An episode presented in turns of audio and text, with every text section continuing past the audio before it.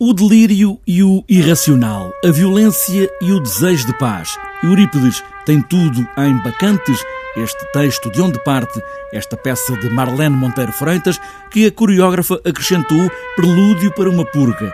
O texto, as palavras, são a matéria de início. Estamos diante de uma leitura coreográfica de uma peça teatral, de uma obra teatral, As Bacantes, de Eurípides, que é ela própria uh, baseada num ritual que existia no contexto social da antiga Grécia.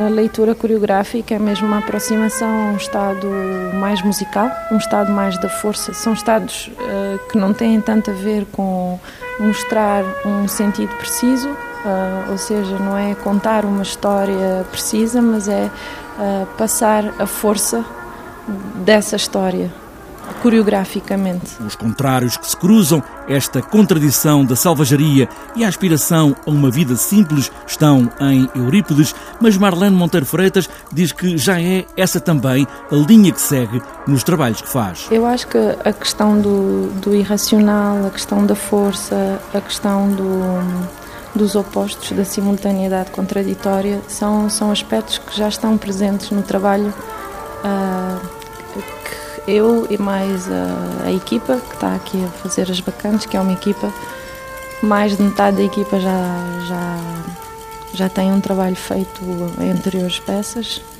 conjuntamente. Portanto, são aspectos que nós já, já estão presentes no nosso trabalho.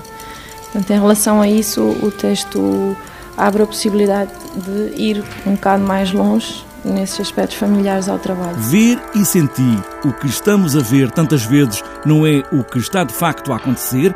Em Bacantes Prelúdio para uma Purga, o ver pode não ser o que se vê. Por exemplo, há uma cena particularmente forte no fim da peça que é quando uh, a Agave, a mãe de, de Penteu, regressa com a cabeça do próprio filho ao palácio e é o, pra, é o pai que, que a faz voltar a si própria e perceber que o que tem na mão não é um troféu de caça, não é a cabeça de um leão, mas é a cabeça do próprio filho que ela própria ah, desmembrou, juntamente com, com outras mulheres. mas estando fora de si, não percebe que o que vê não é o que vê. Eu acho que a questão do olhar é uma coisa importante aqui. O mundo moral e estético de Eurípides, visto com este novo olhar de Marlene Monteiro Freitas, em dança, onde os corpos também são testados, como as crenças que dão origem à peça.